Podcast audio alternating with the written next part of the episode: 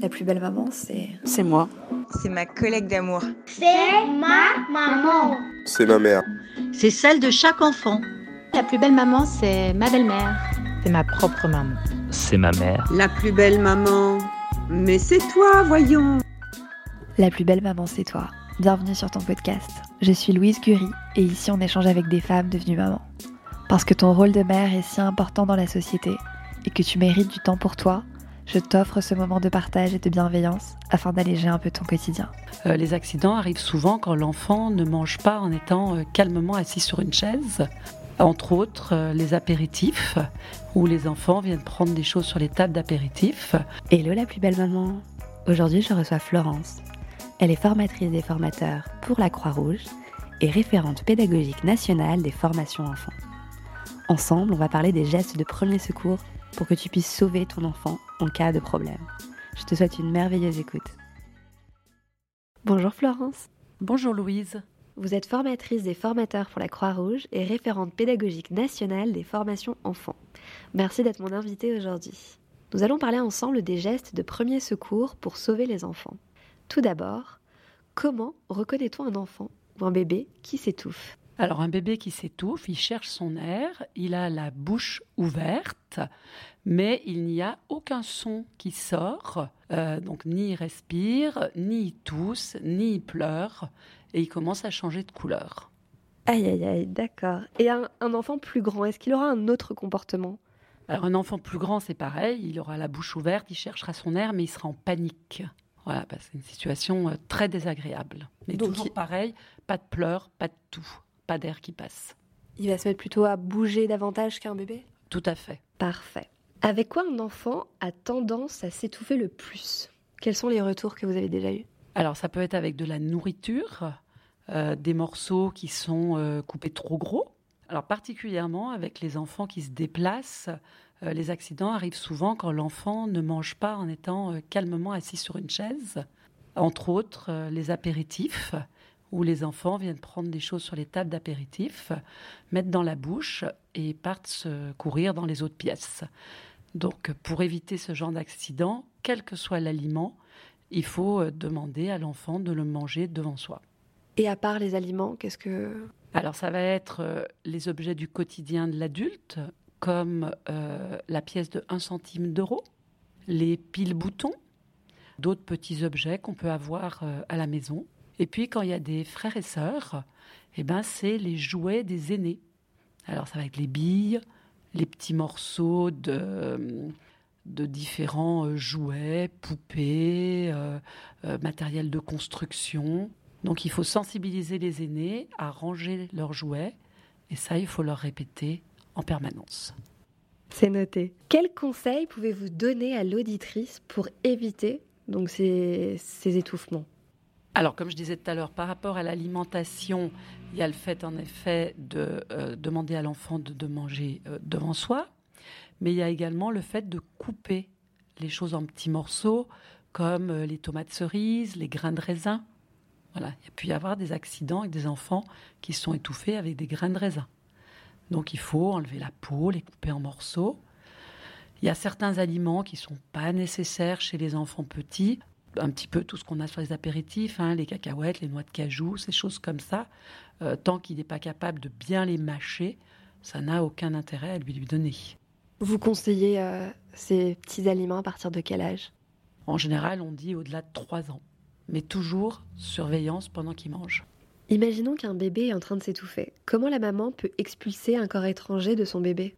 Donc lorsque la maman constate que euh, le bébé s'étouffe vraiment, c'est-à-dire qu'il n'y a pas d'air qui passe, elle va le prendre sur son avant-bras qu'elle va poser sur sa cuisse et elle va effectuer des claques entre les omoplates de 1 à 5 claques assez vigoureuses pour provoquer le réflexe de tout qui fait qu'à ce moment-là, le bébé va expulser lui-même le corps étranger. Ce corps étranger, il va se retrouver certainement dans la bouche de l'enfant, et donc il faudra aller le chercher dans sa bouche avant de le retourner et de le prendre dans ses bras, de le rassurer bien entendu, et euh, d'appeler le SAMU Centre 15 pour avoir un avis médical. Lorsqu'on l'allonge sur sa cuisse, euh, il me semble qu'il faut faire quelque chose avec ses doigts pour, pour ouvrir la bouche ou il l'a forcément ouverte? Alors, l'enfant, il cherche son air, donc spontanément, il a la bouche ouverte. Par contre, pour maintenir cette bouche ouverte, on met les doigts de part et d'autre de la bouche. C'est noté. Euh, Est-ce que cette méthode, elle est applicable euh, pour tous les âges ou il y a une tranche d'âge?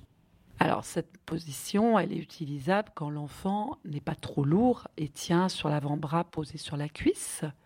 Quand il va être un peu plus grand, on va pouvoir le poser en travers sur les deux cuisses mais le principe est également le même, taper entre les deux omoplates pour provoquer un réflexe de tout.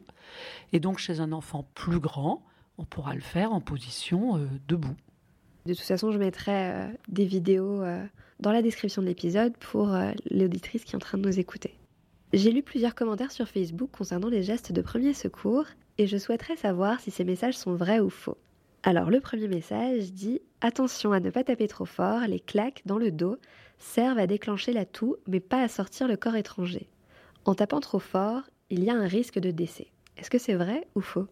Alors en effet, il faut taper de façon raisonnable, mais il faut quand même que le corps étranger puisse sortir par le réflexe de tout. Et si on ne fait rien, là, il y a un risque de décès pour l'enfant. Cette technique, elle marche dans 90% des cas, donc ça vaut le coup, en effet, de taper de 1 à 5 fois de façon vigoureuse. Et j'ai une question qui me vient à l'esprit. Après les 5 fois, qu'est-ce qu'on fait? Parce que 5 fois, on peut s'arrêter et reprendre 5 fois ou... Alors en effet, c'est de 1 à 5 fois. Et si au bout de 5 fois, le corps étranger n'est pas sorti, à ce moment-là, on a une deuxième technique qui est qu'on va mettre l'enfant toujours sur notre avant-bras posé sur la cuisse, mais à ce moment-là sur le dos, et on va repérer au niveau de son sternum, on va placer deux doigts au milieu du thorax et on va appuyer, pareil, vigoureusement de une à cinq fois pour essayer de propulser le corps étranger. C'est-à-dire que en dessous de l'endroit où le corps étranger est coincé, il y a encore de l'air et donc en appuyant sur le sternum, on va essayer que l'air chasse le corps étranger. D'accord, c'est noté. Je vais lire le deuxième commentaire que j'ai trouvé sur Facebook qui dit Il faut garder la bouche ouverte du bébé en lui ouvrant avec un doigt de chaque côté de la bouche. Sinon, le corps étranger aura du mal à sortir. Ça, je pense qu'on a répondu, c'est vrai Alors, le corps étranger, quand il y a un réflexe de tout, reste souvent dans la bouche. Donc, il ne va pas forcément sortir à l'extérieur. Donc, en effet, tenir avec les doigts peut faciliter la sortie, mais ce qui est très important si l'enfant se met à tousser, c'est avant de le reprendre dans ses bras et de le retourner, de glisser ses doigts pour voir s'il est dans la bouche. Bien entendu, faire attention de ne pas enfoncer le corps étranger. Je pense que c'est la dernière question que j'ai à ce propos-là. Le dernier commentaire dit surtout ne pas essayer d'attraper l'objet avec les doigts car on a tendance à avoir ce réflexe et cela ne ferait qu'enfoncer l'objet. Ben, cette réflexion est tout à fait juste. C'est parfait. On n'essaye pas d'attraper euh, dès le premier coup. Et si le corps étranger donc ne sort pas, il y a la deuxième méthode que, vous- que vous venez de nous dire. Qu'en est-il pour les enfants qui sont âgés de 1 à 3 ans, qui sont plus lourds? Ouais, donc pour les enfants plus grands, donc j'ai dit qu'en effet, les claques dans le dos peuvent être faites en mettant soit l'enfant allongé sur nos deux, deux jambes, ou même l'enfant euh, debout, penché sur un genou. Voilà, différentes techniques. On s'adapte à la hauteur du bébé, mais pareil, on tape de une à cinq fois entre les deux omoplates. Par contre, si ces cinq claques ne sont pas efficaces, il y a une autre technique qui s'appelle la technique de Heimlich, qui consiste à placer un point fermé au niveau du creux de l'estomac, juste en dessous de l'endroit où les côtes se rejoignent, de poser sa deuxième main par-dessus et par un mouvement qui va vers le haut et l'arrière simultanément, essayer de faire sortir le corps étranger par le même principe de propulsion. Et c'est toujours efficace. C'est à 80. On rejoint le 98% euh, d'efficacité en associant les claques plus la technique d'Heimlich. Maintenant, on va parler de si l'enfant n'arrive plus à respirer. Que faut-il faire? Alors, si l'enfant n'arrive plus à respirer, déjà dans un premier temps, c'est un enfant en général qui est allongé, qui euh, ne réagit pas quand on lui parle, ne répond pas. On dit déjà qu'il a perdu connaissance. Dans un deuxième temps, on va regarder s'il respire ou s'il ne respire pas. Si l'enfant ne respire pas, on va être dans la situation où il est nécessaire euh, de faire ce qu'on appelle du bouche à bouche pour les plus grands ou du bouche à bouche aîné pour les plus jeunes enfants. Et donc j'imagine que c'est la même technique, la même durée, ou il y a des différences entre le bébé et l'enfant? Donc pour le bébé, euh, lorsqu'on constate qu'il a perdu connaissance, on euh, met sa tête en position neutre, c'est-à-dire que euh, son visage est parallèle au plafond. À ce moment-là, on se penche et on regarde s'il respire en regardant son ventre et en sentant s'il y a de l'air sur notre joue. Si on constate au bout de 10 secondes que le bébé ne respire pas, à ce moment-là, il va être nécessaire de mettre en place le bouche à bouche aîné, c'est-à-dire qu'avec notre bouche, on va englober la bouche et le nez du bébé et on va souffler juste la quantité d'air qui permet de légèrement faire soulever son thorax. Voilà, on va souffler pendant euh, de 1 à 2 secondes progressivement et on va bien se soulever pour reprendre de l'air pur avant de souffler une deuxième fois. On va souffler cinq fois on appelle ça les insufflations starter pour essayer de faire repartir la, respiration du bébé. Si ce n'est pas le cas, on va être dans la situation, on va juger que son cœur non plus n'est pas efficace. On fera passer l'alerte en cherchant un défibrillateur et on commencera un massage cardiaque externe. On reparera un emplacement sur le sternum pour poser les doigts, c'est-à-dire on placera deux doigts à un travers de doigts de l'extrémité inférieure du sternum et on appuiera avec deux doigts sur un tiers de l'épaisseur du sternum à un rythme de 100 à 120 par minute. On appuiera 30 fois, puis on refera deux insufflations en englobant la bouche et le nez. On continuera cette alternance 32 jusqu'à ce que les secours arrivent ou jusqu'à ce qu'un défibrillateur arrive. Si on a un défibrillateur, on va le poser. On va le poser comme c'est noté sur les électrodes. Et à ce moment-là, on va écouter le défibrillateur, car c'est lui qui va faire l'analyse et qui nous dira si c'est nécessaire d'appuyer sur le choc ou pas, si le cœur est en fibrillation ou pas. En fonction de l'information transmise par le défibrillateur, on poursuivra la réanimation cardio-pulmonaire en associant toujours 30 massages et deux insufflations jusqu'à l'arrivée des secours. Ça, c'est les indications pour le bébé. Et pour l'enfant, est-ce qu'il y a des différences? Pour l'enfant, le principe est le même. C'est-à-dire que quand un enfant a perdu connaissance, afin de vérifier sa respiration, on va basculer complètement sa tête en arrière pour libérer les voies aériennes et on va prendre le menton entre le pouce et les doigts pour euh, le monter euh, vers le haut. À ce moment-là, on se penchera pour regarder sa respiration. Par contre, la suite, c'est la même chose. Quand on constatera qu'il n'y a pas de respiration, on fera cinq insufflations, mais cette fois-ci en pinçant le nez et en soufflant uniquement dans la bouche. À chaque fois, on pensera à reprendre de l'air. On soufflera de la même façon. Euh, on s'arrêtera quand on voit le thorax qui commence à se soulever. Et pareil, au bout des cinq insufflations, s'il n'y a pas eu de reprise de respiration, on y associera un massage cardiaque. On le fera avec euh, le talon d'une main ou peut-être de deux mains en fonction du gabarit de l'enfant, du gabarit de la personne qui masse. Ce qui est important, c'est de masser sur un tiers de l'épaisseur du thorax, mais de toute façon, on aura alerté les secours et demandé un défibrillateur. Et quand on alerte les secours, la, la personne qui se trouve de l'autre côté du téléphone donnera des consignes pour réaliser le massage cardiaque et la ventilation à ce moment-là. Tout de suite, premier geste, c'est vraiment d'appeler euh, pour ne pas se sentir euh, déboussolé, quoi. Alors, il faut commencer quand même par ces fameuses cinq insufflations, parce que comme c'est un enfant, la détresse, elle est souvent d'origine respiratoire, et il vaut mieux faire ces cinq insufflations avant d'alerter. Maintenant, on va parler de si le bébé s'est brûlé.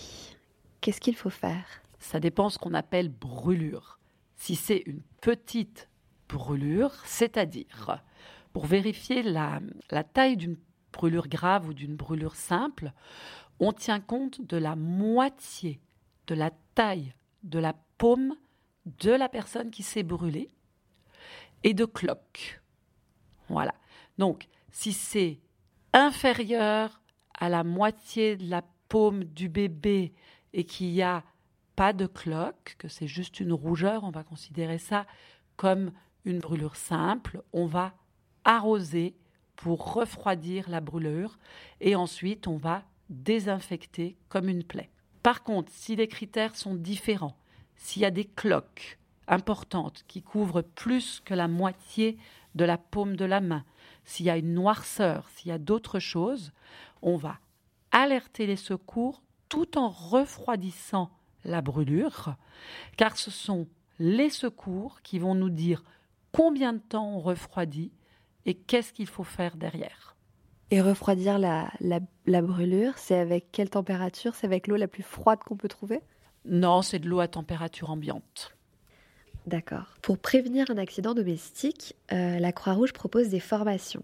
Est-ce que vous pouvez nous en dire plus pour savoir, pour se former, pour que les auditrices qui nous écoutent puissent euh, peut-être euh, venir vous voir? Alors à la Croix-Rouge, nous proposons une formation d'une demi-journée, c'est-à-dire 4 heures et demie de face-à-face pédagogique avec des pauses. Donc il faut compter à peu près 5 heures. Euh, cette formation est en plusieurs temps puisqu'on a euh, les 90 premières minutes qui sont uniquement sur de la prévention, puisqu'en effet l'objectif ben, c'est que les accidents ils n'arrivent pas. Euh, cette formation s'appelle l'initiation premier secours enfant nourrisson, IPSEN.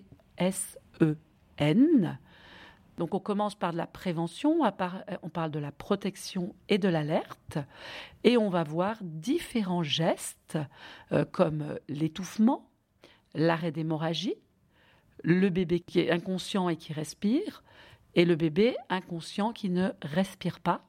Et on verra également ces conduites à tenir chez l'enfant plus grand. C'est des groupes de combien de personnes et où est-ce qu'on peut trouver ces informations? Ce sont des groupes de maximum une dizaine de personnes. Alors, pour trouver ces formations, vous pouvez vous rendre sur le site internet de la Croix-Rouge française et vous cherchez pour vous former la formation IPSEN. Vous pouvez vous inscrire sur des formations euh, quand elles sont créées dans vos territoires. Mais si vous ne trouvez pas de formation euh, déjà annoncée, vous pouvez également contacter euh, l'unité locale la plus proche de chez vous ou euh, la direction territoriale euh, de votre département. Parfait. De toute façon, je mettrai aussi dans la description de l'épisode le lien pour les mamans qui souhaitent s'inscrire à, une formation. Merci beaucoup Florence pour vos nombreux conseils. Je vais maintenant vous poser la question que je pose à toutes mes invitées à la fin des épisodes, c'est-à-dire la citation préférée. Alors, Florence, quelle est votre citation préférée? Alors j'ai une citation que j'aime bien parce que à la Croix-Rouge on est bénévole et euh, bah, ce temps qu'on passe c'est quand même beaucoup de temps. Alors heureusement qu'on y prend du plaisir, qu'on fait des choses euh, sympathiques, qu'on y a des amis et donc on va dire on n'est pas payé cher, mais qu'est-ce qu'on rigole? Merci Florence. Merci Louise. Si tu as aimé cet épisode, je te propose de t'abonner au podcast et de m'offrir 5 petites étoiles sur iTunes. Ces étoiles me permettront de me faire connaître auprès d'autres mamans. Je t'invite aussi à me suivre sur Instagram. Mon compte c'est la plus belle du bas maman et à visiter mon site internet www.laplusbellemaman.com. Je m'arrête là. À très vite.